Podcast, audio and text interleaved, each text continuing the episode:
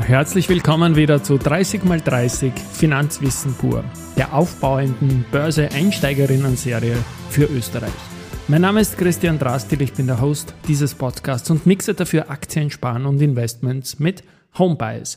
Gesendet wird auf Audio-CD.at seit Woche 23 2023 und bis Woche 52 2023. Jeden Thank God It's Monday um 18 Uhr.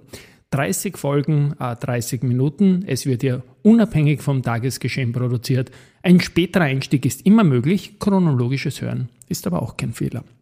In der heutigen Folge 19 geht es um eine brandaktuelle Unika-Finanzvorsorge-Studie mit dem Titel Gen Z profitiert finanziell am stärksten von den Eltern. Es ist eine repräsentative Studie im Auftrag von Unica und Raiffeisenversicherung, die Unterschiede, Gemeinsamkeiten und Abhängigkeiten zwischen den Generationen betrachtet. Dazu eingeladen habe ich mir Andrea Kriegel. Sie ist Produktmanagerin bei der Unica. Servus und herzlich willkommen bei mir im Studio, liebe Andrea. Hallo Christian. Ich, ich freue mich, mich auf, dass ich ja, da bin. Sehr gut. Ja. Ich habe mich auf die Studie gefreut, ich habe mich auf dich gefreut und ich möchte da gleich einsteigen, weil das ist das große Thema dieser Folge und ich glaube, das, was alle Leute interessieren wird, weil wir sind in Wahrheit finanzbildungsmäßig nicht so gut aufgestellt in Österreich. Ihr macht's als Unica seit zwei Jahren, jetzt heuer im dritten Jahr die Finanzvorsorgestudie. Die Unica Finanzvorsorgestudie mit ihren Slides liegt vor uns und auf die werden wir uns jetzt beziehen. Ja, da steht drunter Österreich Oktober 2023. Wir reden jetzt Anfang Oktober, also brandaktuell. Jetzt erzähl mir doch ein bisschen was zum Studiendesign und auch deine Rolle im Zuge der Studie. Ja, wir haben zum dritten Mal eine wirklich groß angelegte Studie durchgeführt. Wir haben über 3000 Personen in Österreich befragt zwischen 16 und 60 Jahren und wir haben auch noch eine Kontrollgruppe von knapp 1000 Personen im Alter zwischen 61 und 77 Jahren befragt, auch um hier die Unterschiede mhm. zu erkennen, herausarbeiten zu können und repräsentativ ist das Ding damit, wer sich mit Studien auskennt, aufgrund des großen Samples an befragten Frauen und Männern. Und du hast eingangs von wir gesprochen. Ich glaube, da ist heuer auch die Raiffeisenversicherung erstmals dabei bei diesem großen Projekt. Und von wann bis wann habt ihr da befragt? Wir haben ja? äh, am 5. Juni begonnen und genau. äh, ein gutes Monat, das heißt bis Anfang Juli, 7.7. war es ganz genau, die Interviews durchgeführt bei herrlichem Wetter. Und ich weiß das nämlich, deswegen habe ich auch gefragt, weil wir im Sommer schon darüber gesprochen haben, dass da was Schönes kommen wird und, und, und ich in meiner Finanzbildungsserie da sehr gerne was dafür auch reserviert habe. Ja, und jetzt geht's eigentlich los mit den Auswertungen schon. Und da lese ich mal äh, auf die Frage, als wie wichtig erachten Sie grundsätzlich das Thema der finanziellen Vorsorge für die Zukunft und die Zeit nach der Berufstätigkeit, ähm, Geldanlagen etc., Lebensversicherung. Und da kommt Folgendes raus. Ja, finanzielle Vorsorge hat weiterhin einen hohen Stellenwert und wird auch von über 70 Prozent als sehr wichtig erachtet. Mhm. Und gibt es da irgendwelche ähm, zwischen den Generationen irgendwelche Unterschiede und ich möchte das auch nutzen. Da steht Babyboomer, ich weiß, dass ich einer bin, dann steht Gen X, Gen Y und Gen Z. Kannst du uns für die Hörerinnen und Hörer, ich glaube, das ist eine Frage, die nicht jeder weiß, helfen, diese Begriffe auch in Alters Strukturen einzuordnen. Wie alt sind Leute, die man Gen Z nennt? Äh, Leute der Gen Z äh, sind äh, 16 bis 27-Jährige. Mhm. Babyboomer, wie du erwähnt hast, äh, fallen in die Kategorie 59 bis 77. Ertappt, genau. Und Gen X und Gen Y, dass wir das noch vervollständigen? Ja, die Gen Y äh, Dazu gehören Leute zwischen 28 und 42 und zu Gen X äh, zwischen 43 und 58. Mhm. Und die finanzielle Vorsorge hat weiterhin einen hohen Stellenwert. Das ist quasi das Learning aus dieser Folge für, für, für mehr als 70 Prozent von dem Slide. Ähm, aber es gibt doch deutliche Abstufungen zwischen zum Beispiel Babyboomern und Gen Z? Ja, die Babyboomer, äh, bei denen ist äh, der Stellenwert deutlich niedriger als bei der Gen Z, wie du gesagt hast. Nachdem Babyboomer ja doch schon älter sind, älter sind genau. wahrscheinlich größtenteils schon in Pension sind, hat das naturgemäß einen eine geringere Bedeutung. Und die Chance, dass, dass man Pension kriegt, ist vielleicht genau, noch eine genau. Spur höher aus dem Umlageverfahren. Teilweise ja. haben sie es bereits ja. und natürlich ist es da deutlich weniger wichtig oder interessant für diese Generation. Mhm. Spannend wird für mich dann der nächste Slide. Rund ein Drittel der Österreicherinnen hat sich schon intensiv mit der eigenen finanziellen Vorsorge beschäftigt. Ist das wenig, viel? Ein Drittel, wie schätzt du das ein? Also um ehrlich zu sein, ja. ist es wenig. Schon, gell? Ja. Wahnsinn. Weil es sind ja doch quasi junge Erwachsene, ältere Erwachsene befragt worden und ein Drittel, das ist schon sehr, sehr wenig. Gibt es da irgendwelche Unterschiede zwischen den Generationen? Die, die Unterschiede sind nicht allzu groß. Also Österreich äh, gesamt sind es äh, 32 Prozent, während die Gen Z äh, bei 36 Prozent liegt und die Babyboomer bei 29 Prozent. Mhm. Jetzt kann man natürlich sagen, Gen Z hat eine andere Nutzung von äh, digitalen Medien, Handy und so weiter als die Babyboomer, aber nichtsdestotrotz, das ist ein sehr niedriger Wert. Definitiv. Gerade also für mich Junge. überrascht das, ja. wie niedrig der Wert ist. Also ich hätte da aus dem Bauch raus doch auf 50 Prozent getippt. Auf jeden Fall. Weil man in Studien dann, dann doch vielleicht ein bisschen goscherter ist, aber das dann nur 30 Prozent, das ist schon etwas, wo man noch als Gesellschaft und auch als Anbieter, als Intermediäre in der Finanzwirtschaft da, glaube ich, einen ordentlichen Rucksack an Tätigkeiten zu erledigen haben.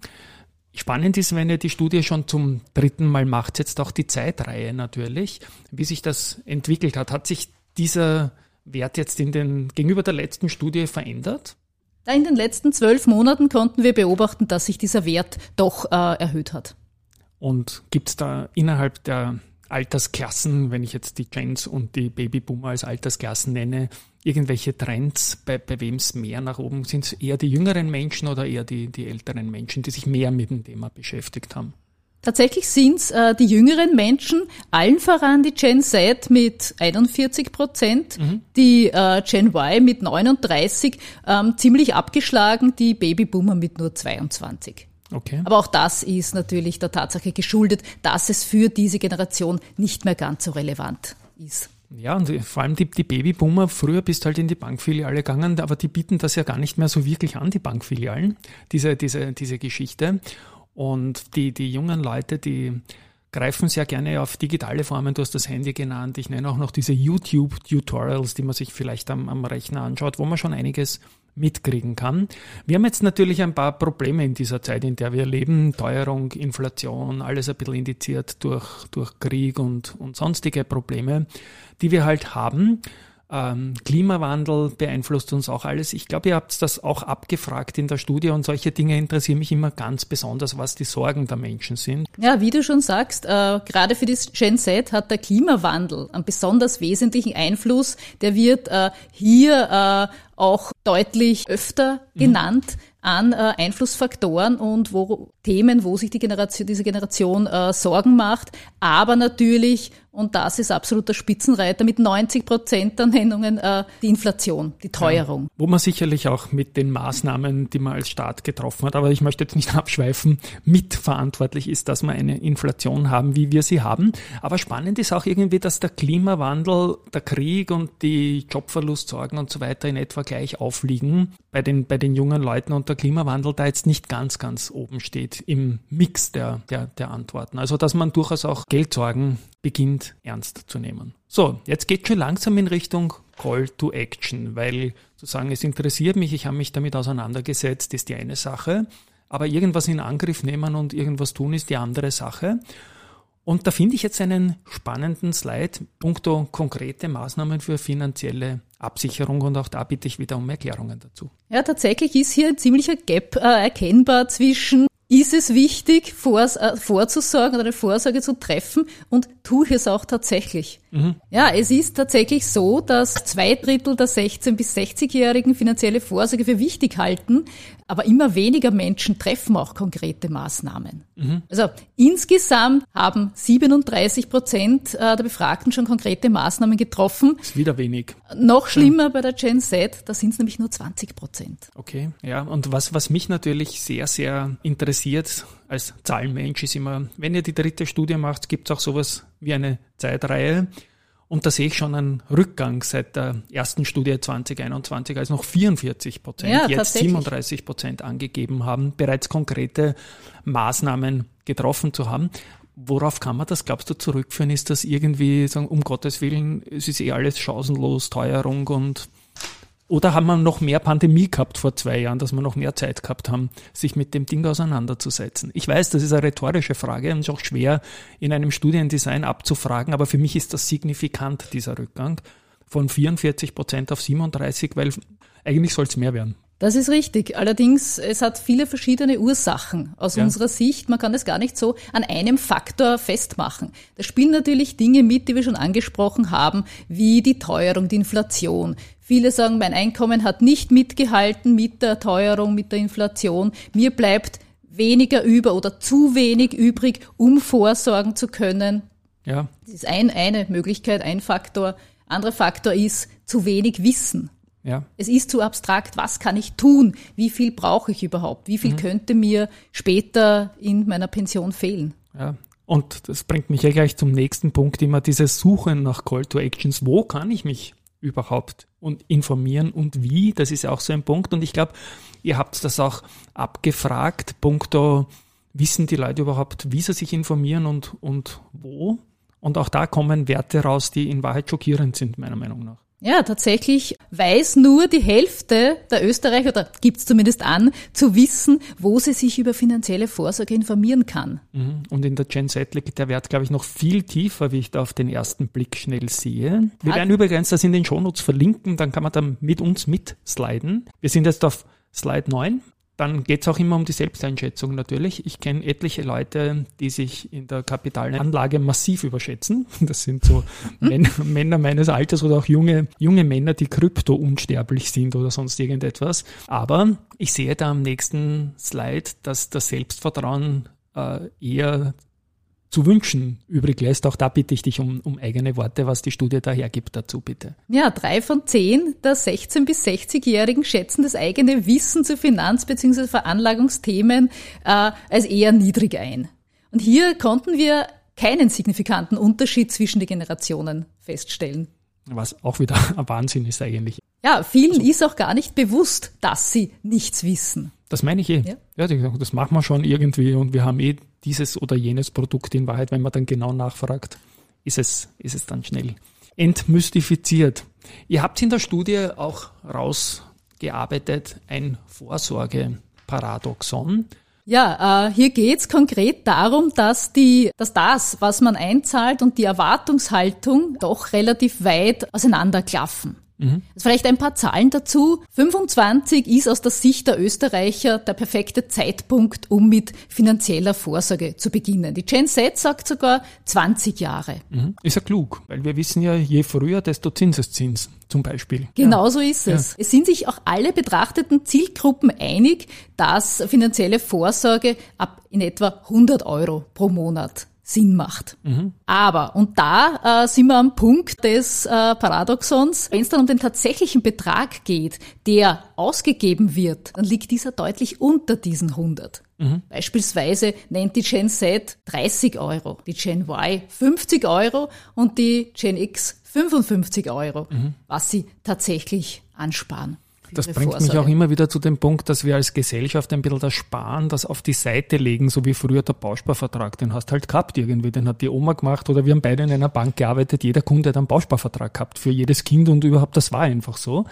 Und ich glaube, dass wir das ein bisschen verlernt haben, dass man da vom Geld, das man im Haushaltsbudget hat, halt auch ein bisschen was auf die Seite legt. Und deswegen 30 Euro wird natürlich schwierig nachspesen, dass da irgendwas überbleibt und der Zinseszins seine gewaltige Schönheit auch zeigen kann. Gut, und die Erwartungshaltung ist ja dann doch in Richtung Zusatzpension, sehe ich da gerade in der Studie, ein bisschen eine andere. Ne? Ja, also im Durchschnitt erwarten sich die Österreicherinnen eine monatliche Zusatzpension von 200 Euro. Die Gen X, um nochmal auf die Unterschiede der Generationen einzugehen, die erwartet mit 150 ein bisschen weniger. Die Jüngeren, die Gen Z, äh, stellt sich da schon 300 Euro vor. Mhm. Das ist ein Wahnsinn eigentlich dazwischen. Ne? Dazwischen haben wir eine, eine Generation, die weniger und dann wieder mehr In der Studie kommt stark raus, dass die Erwartungshaltung von dem, was ich mal selber gern hätte und von dem, was ich jetzt dafür tue, ein bisschen sehr deutlich auseinanderklafft. Und wenn ich mir da anschaue, die Gen Z erwartet so 300 Euro monatliche Zusatz Pension oder lassen wir mal die Gen Z raus. Was muss man da tun dazu, wenn man jetzt zum Beispiel Anfang 20 ist, äh, Versicherung abschließt? Habt ihr da herumgerechnet ein bisschen? Natürlich, es ist auch äh, abhängig von der angenommenen Performance, also welche äh, Wertentwicklung äh, eintreten wird, ist natürlich gerade auf sehr lange Sicht schwer vorhersehbar. Das heißt, wir können hier nur mit Annahmen rechnen. Wenn du jetzt, äh, sag mal, wie du sagst, bist 21 Jahre alt, bei einer angenommenen Wertentwicklung von drei Prozent und mhm. einer Wunsch, einer lebenslangen Wunschpension von 300 Euro, mhm. solltest du rund 130, 139 Euro einzahlen. Das ist ja schon wieder viel vernünftiger als vor zwei, drei Jahren, weil wir müssen sagen, die Zinsen sind wieder gestiegen. Die Ausgangssituation hat sich verbessert. Die Zeit, so etwas in Angriff zu nehmen, war schon mal blöder. Ein nächster Punkt, der, der für mich spannend ist, dass doch ein Drittel der Österreicherinnen angibt, äh, dass man sich finanzielle Vorsorge nicht, nicht einmal leisten kann. Da ist letztendlich leider auch eine Steigerung sichtbar gegenüber der letzten Abfrage 2022. Wo liegen die Werte da aktuell? Aktuell liegen wir hier bei 34 Prozent. Also sind wir übers Drittel gegangen, ja. ja.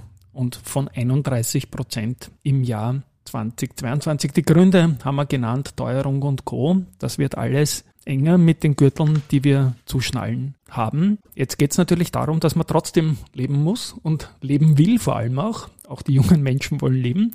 Und da gibt es jetzt interessante Learnings, wie zum Beispiel den Slide Nummer 13, wer mitschauen will. Ja, die Gen Z, die profitiert im Generationenvergleich am meisten von Beiträgen zur eigenen Vorsorge durch Eltern und Großeltern. Da können wir signifikante Unterschiede zu den anderen Generationen erkennen. Mhm, und auch in der Zeitreihe geht es da ordentlich nach oben. Finanzielle Vorsorge durch Eltern und Großeltern. Aber irgendwann ist dieses äh, Guthaben, das wir da haben, aufgebraucht. Ne? In der Pandemie haben wir alle weniger ausgegeben, dann haben wir wieder mehr ausgegeben, so ein bisschen. Und, und jetzt geht dieses Geld irgendwie dem Ende zu. Da sehe ich auch noch einen spannenden Slide. Da steht, ein Viertel der 16- bis 60-Jährigen hat von den Eltern eine größere finanzielle Unterstützung bekommen insgesamt. Ja, und auch hier äh, gibt es äh, sehr große Unterschiede zwischen den Generationen.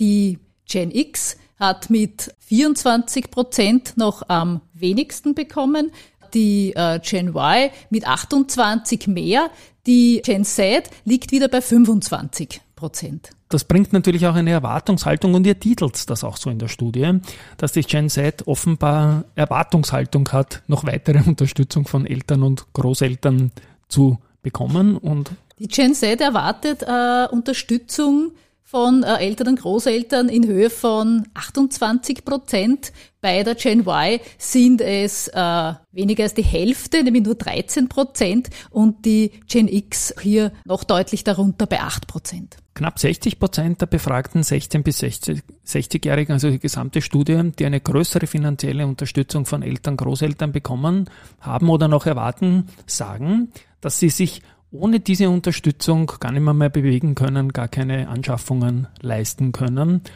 Ja, auch da habt ihr ein paar Zusatzauswertungen mit spannenden Zahlen gemacht. 49 Prozent äh, aller Befragten sagen, dass sie sich ohne finanzielle Unterstützung der Eltern und Großeltern einmal kein Eigenheim oder eine Wohnung leisten werden können. Auch 45 Prozent sagen, äh, dass sie ohne Unterstützung größere Sorgen haben, was, was die finanzielle Zukunft betrifft. Gut, was man in so einer großen Studie natürlich auch immer mit abfragt, ist der Status quo, die aktuell am häufigsten genutzten Anlageformen in Österreich. Was ist da das Ergebnis? Ich glaube, es ist wenig überraschend, oder? Da hast du recht. Die häufigst genutzten Anlageformen sind nach wie vor Sparkonten und Sparbücher, gefolgt von Bargeld zu Hause dann aber schon privaten Lebens- und Pensionsversicherungen. Ich traue mich eh nie an Kopfpolster waschen irgendwie, weil da könnte irgendwas drunter liegen. Irgendwo. Nein, Spaß beiseite, aber das ist schon ein Punkt, das ist ein Wahnsinn eigentlich, oder? Bargeld zu Hause. Aber das ist natürlich auch vielleicht mit den großen Bestrebungen, dieses abzuschaffen, dass man ein bisschen was hortet. Aber da möchte ich auch wieder nicht abschweifen. Private Lebens- und Pensionsversicherungen auf Rang 3 dann hinter Bargeld und Sparbüchern. Äh, als Aktienmensch bin ich dann natürlich besonders traurig, dass das gar nicht vorkommt, aber so ist es leider in Österreich und die Studie wird da schon das Richtige sagen. Gibt es da jetzt in Wahrheit dieser häufigsten genutzten Anlageformen irgendwelche Unterschiede zwischen jüngeren Menschen und älteren Semestern? Also man kann sagen, dass besonders jüngere Menschen sehr häufig dieselben Anlageformen nützen wie ihre Eltern. Mhm. Also durchaus, wie man es in der Familie halt mitkriegt, was die Mama und der Papa macht, das mache ich auch. Mhm. Zum Beispiel sagen 11 Prozent äh, aller Befragten, meine Eltern nutzen oder nutzten genau dieselben Anlageformen wie ich. Mhm.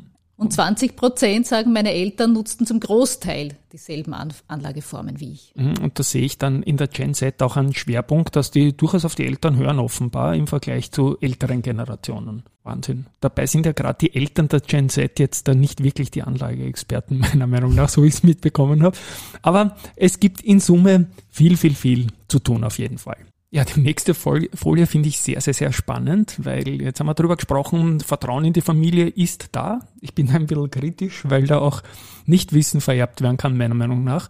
Aber ihr habt es da auch noch ausgewertet, wenn man sonst noch vertraut oder weniger vertraut. Und auch da bitte ich um eigene Worte dazu zu dieser spannenden Folie. Wir sind auf Seite 17. Wenn es um finanzielle Vorsorge geht, vertrauen die Österreicherinnen besonders ihrem persönlichen Umfeld. Das konnten wir ganz, ganz signifikant herauserkennen. 59 Prozent vertrauen in erster Linie dem Partner, mhm. 41 den Eltern, 32 Prozent den Kindern. Bei 29 Prozent, also zu 29 Prozent wird das Vertrauen Banken bzw. Bankenberatern geschenkt. Und Besonders interessant für uns, dass ganz, ganz am Ende der Liste Finfluencer und Social Media, wie Facebook, YouTube, Instagram, aufscheinen. Mit mhm. lediglich sieben Prozent. Da bin ich bei ganz oder gar nicht bei denen. Manche vertrauen denen pur, aber es sind in Summe viel zu wenig, sodass es in Summe halt das Letzte ist, was da rauskommt. Was ja letztendlich auch ein bisschen widerspiegelt, dass die, wie soll ich sagen, die langjährige Expertise eines Bankberaters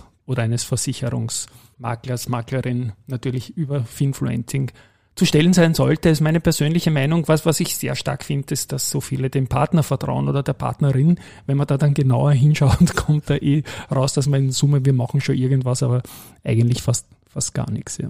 So. Ja, und dann geht's natürlich, mir geht's natürlich immer noch um die Eigenverantwortung und die ist da auch abgefragt worden. Und ja, was, was ist da das Ergebnis, wenn es ums Thema Eigenverantwortung geht? Sechs von zehn Österreicherinnen sind der Meinung, dass jeder für seine finanzielle Vorsorge selbst verantwortlich ist.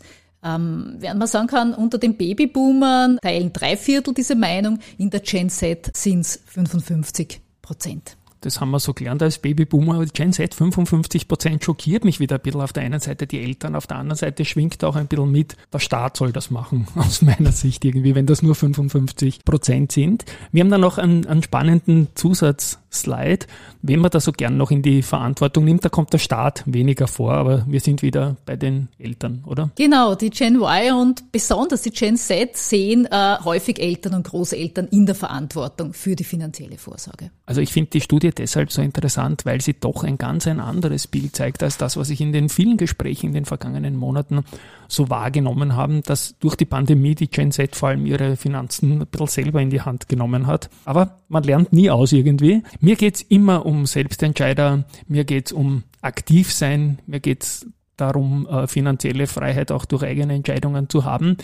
Wie wichtig ist aktives Investment, eurer Meinung nach? Die Gen Z setzt auf Erben zu 18 Prozent. Auch ein Viertel dieser Generation ist der Meinung, dass sie selbst genug erwirtschaftet, um in Zukunft gut versorgt zu sein. Setzt auf Erben klingt irgendwie spannend, spannend, aber es ist wohl so. Und auch da spielen wieder steuerliche Ideen mancher Parteien natürlich nicht unbedingt in diese Strategie rein, aber es kommt immer darauf an, wie viel man da erben wird. Ja, jetzt kommen wir zur Bildung, die Schule. Dort lernen wir viel fürs Leben, dort sollte man viel fürs Leben lernen. Und zu welchem Ergebnis kommt die Studie da? Ist das ausreichend, was das Grundwissen rund um Finanzen betrifft? Also hier herrscht äh, wirklich Einigkeit. Neun von zehn Österreicherinnen sind der Meinung, dass Kinder und Jugendliche das Grundwissen rund um Finanzen von den Eltern und in der Schule vermittelt mhm. bekommen sollen. Das passiert ja in der Schule derzeit kaum. Also Finanzbildungsstrategie wird zwar immer gesagt, es wird was reingebracht, aber dann doch wieder nicht, weil man sich nicht einigen kann, welchen genauen Content man da bringt. Und jetzt die Frage, wann soll es denn eigentlich losgehen? Wie alt sollten Kinder sein, dass sie erstmals mit dem Thema konfrontiert werden. Und ich spreche da bewusst noch von Kindern. Natürlich dem Alter angepasst, altersgerechte ja. Informationen, am besten bereits in der Volksschule, der Umgang mit erstem eigenen Taschengeld, vermittelt durch die Eltern, in der Volksschule schon, was sind Zinsen, vielleicht anhand des ersten Taschengeldkontos oder des ersten Sparbuchs ist, denke ich, Kindern dieses Alters schon sehr gut vermittelbar. In der Unterstufe natürlich auch Zinsen, mhm. Zinseszins, das wesentliche Effekt, Thema, ja. Ganz, ganz wichtiger Punkt. Sind wir knapp an Mathematik, ja. das ist auch nicht so leicht, die Mathematik. Aber auch da, finde ich es wieder schockierend, wenn ich in, in den Detail, äh, in die Detailauswertung von der Seite 22 reinschaue, von diesem Slide hier, dass die Gen Z der Meinung ist, dass das eher noch Zeit hat, wann man dann beginnt mit Finanzwissen konfrontiert zu werden, eher noch nicht in der Unterstufe oder in der Volksschule, während dem ältere Semester das durchaus gut finden, dass das früher gelernt wird, vielleicht auch aus den eigenen Erfahrungen, dass man selber zu spät angefangen hat. Wir haben uns, Stichwort Zahlen, jetzt ziemlich sklavisch, und das wollte ich auch so haben, an die Studienergebnisse gehalten und wenig interpretiert, sondern die Studie zitiert bis jetzt. Aber was sind die Learnings von euch, vielleicht die Bottomline in einer Interpretation dieser Studie? Es ist nachvollziehbar, dass jüngere Menschen weniger an Altersvorsorge denken, sich dann auch wenig darum kümmern. Es liegt zu weit in der Ferne, es ist äh, noch zu abstrakt. Aber gerade in finanzieller Hinsicht ist das nicht der richtige Ansatz. Es ist wichtig, äh, früh zu beginnen, überhaupt mal zu beginnen, von der langen Laufzeit zu profitieren, die ja über Jahrzehnte geht. Wenn du Anfang 20 beginnst, bis du in Pension gehst, vergehen mitunter 40, 45 Jahre und da profitierst du von der Zeit und mhm. vom Zinseszinseffekt natürlich. Auch mit kleinen Beträgen beginnen zahlt sich langfristig aus. Das ist, glaube ich, eine wichtige Key Message. Und noch einmal Call to Action. Wir werden die Studie in den Shownotes zu dieser Folge die PDF-Slides, die wir durchgegangen sind, verlinken. Und was ich noch gern irgendwie verlinken würde, so eine Stelle auf der Homepage gibt sicher, die ich verlinken kann, wo man Leute wie dich dann kontaktieren kann, über Österreich verteilt, nehme ich an, großes Unternehmen, Unica. Sowas gibt's, oder? Wir verfügen über ein wirklich großes Netzwerk an Beratern und auch Filialen. Auf unserer Homepage findest du Kontaktmöglichkeiten über alle Kanäle. Wunderbar. Und auch das werden wir natürlich in den Shownotes verlinken. Ja, das war auch schon wieder die Folge 19 von 30x30 Finanzwissen pur mit der Uniger Finanzvorsorge Studie. Ja, da heißt es jetzt für mich letztendlich die Supporter noch zu nennen. Das sind neben Uniger noch Dadat, Rosinger Group, Immofinanz, Do Co., Adico Bank, VHS, ÖPWZ Finanzlehrgänge, EXA und die FH St. Pölten, sowie inhaltlich auch FMA, Wifi Wien und Neoslive. Den Jingle habe ich mit der Opernsängerin Rosanna Ananjan aufgenommen. Über Bewertungen bei Apple und Spotify freue ich mich. Tschüss und Baba, bis zur nächsten Woche, wenn es wieder heißt Thank God, it's Monday bei 30x30 Finanzwissen pur und jetzt noch ein Jingle zu 40x40. 40 mal DAX und 40 mal Österreich. 40 mal DAX und 40 mal Österreich. Und ein Call to Action. Christian wünscht sich 40 österreichische Unternehmen zu finden, über die er 2024 in seinem täglichen Börsenbericht im deutschen Börsenradio vor dessen großem Publikum sprechen kann. Der Kostenzuschuss ist mehr als überschaubar, sagt er. Und er sagt, dass Financial Literacy vielsichtig ist. Es ist wichtig, dass wir nicht nur die Basics vermitteln, sondern auch Tag für Tag im In- und Ausland im Gespräch bleiben. Join 40 mal Österreich bei 40 mal DAX und 40 mal Österreich. Hallo, hier ist Peter Heinrich vom Börsenradio. Ich freue mich, dass Christian ab 2024 exklusiv für unseren Börsenradio To Go Podcast einen Mittagsbericht zum DAX 40 und 40 Unternehmen aus Österreich einsprechen wird. Das wird eine perfekte Ergänzung zu unserem täglichen Marktbericht nach den Schlusskursen. Übrigens haben wir seit Start des Börsenradio To Go Podcasts schon über 1.175.000 Hörer bzw. Downloads auf diesem Kanal.